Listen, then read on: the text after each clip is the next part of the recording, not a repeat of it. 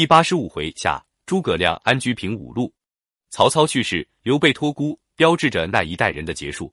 曹操死于汉献帝建安二十五年，刘备死于蜀汉昭烈帝张武三年（二百二十三）。两人都在死前留有遗嘱。刘备的遗嘱见诸葛亮急，载先主遗诏，敕后主曰：“朕初疾，但下利耳。后转杂他病，待不自济。人五十不称腰，年已六十有余，何所复恨？不复自伤，但以亲兄弟为念。”射君道：“说丞相探卿质量，甚大增修，过于所望。沈能如此，无复何忧？免之，免之。勿以恶小而为之，勿以善小而不为。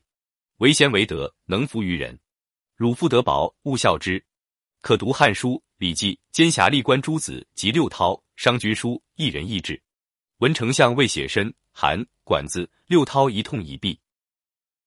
魏宋悼王，可自更求闻达。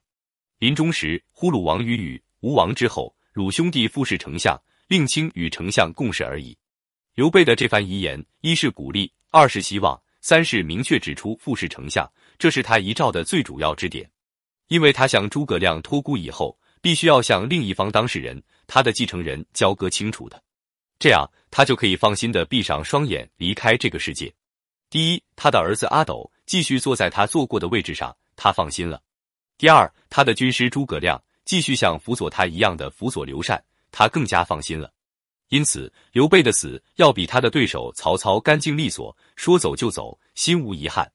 曹操的死就比较牵延反复。拖沓和麻烦，也许这两个人的病情不同，刘备可能细消化道引发的脏腑器官衰竭，死亡过程较快；而曹操则是他速疾头风而致脑部产生癌变，故而弥留时间较长。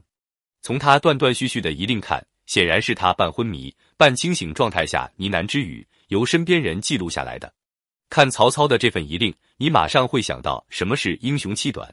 儿女情长，他真是难舍难分。与他有着千丝万缕关系的这个世界，他也实在还不清与他有过缠绵感情的那一大串风流债呀。正史《三国志》载，二十五年春正月庚子，王崩于洛阳，年六十六。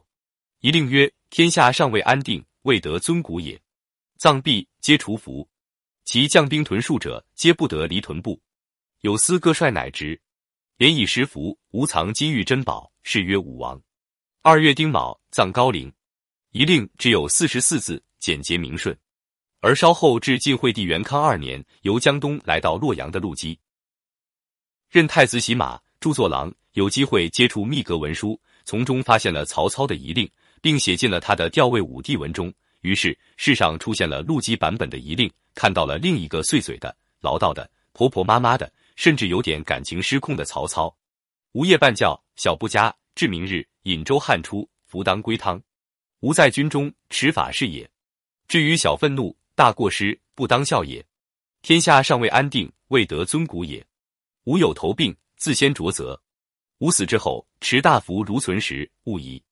百官当临殿中者，十五举阴，葬毕，便除服。其将兵屯戍者，皆不得离屯部。有司各帅乃职。连以十服，葬于邺之西冈上，与西门豹祠相近。无藏金玉珠宝，吾婢妾与妓人皆勤苦，始筑铜雀台，善待之。于台堂上安六尺床，下施帐，朝府设府备之属。月旦十五日，自朝至午，折向帐中作祭乐。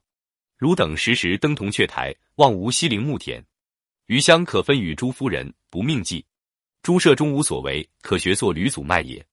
无吏官所得受，皆贮藏中。无余衣裘，可别为一藏。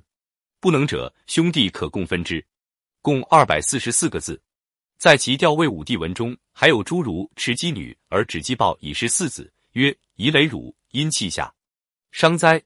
囊以天下自任，今以爱子托人等未见于遗令的词句，分不清是曹操的话还是陆机的文。因此，这篇由调位武帝文中集出的遗令，既不为陈寿所取，也不为裴松之所引，甚至也不被最反曹的吴人所著《阿瞒传》采用。可见陆机此说却有很大的存疑之处，何况其祖陆逊、其父陆抗，吴国之干城，一生与魏相敌，更加之陆机还是一个善于投机的文人呢？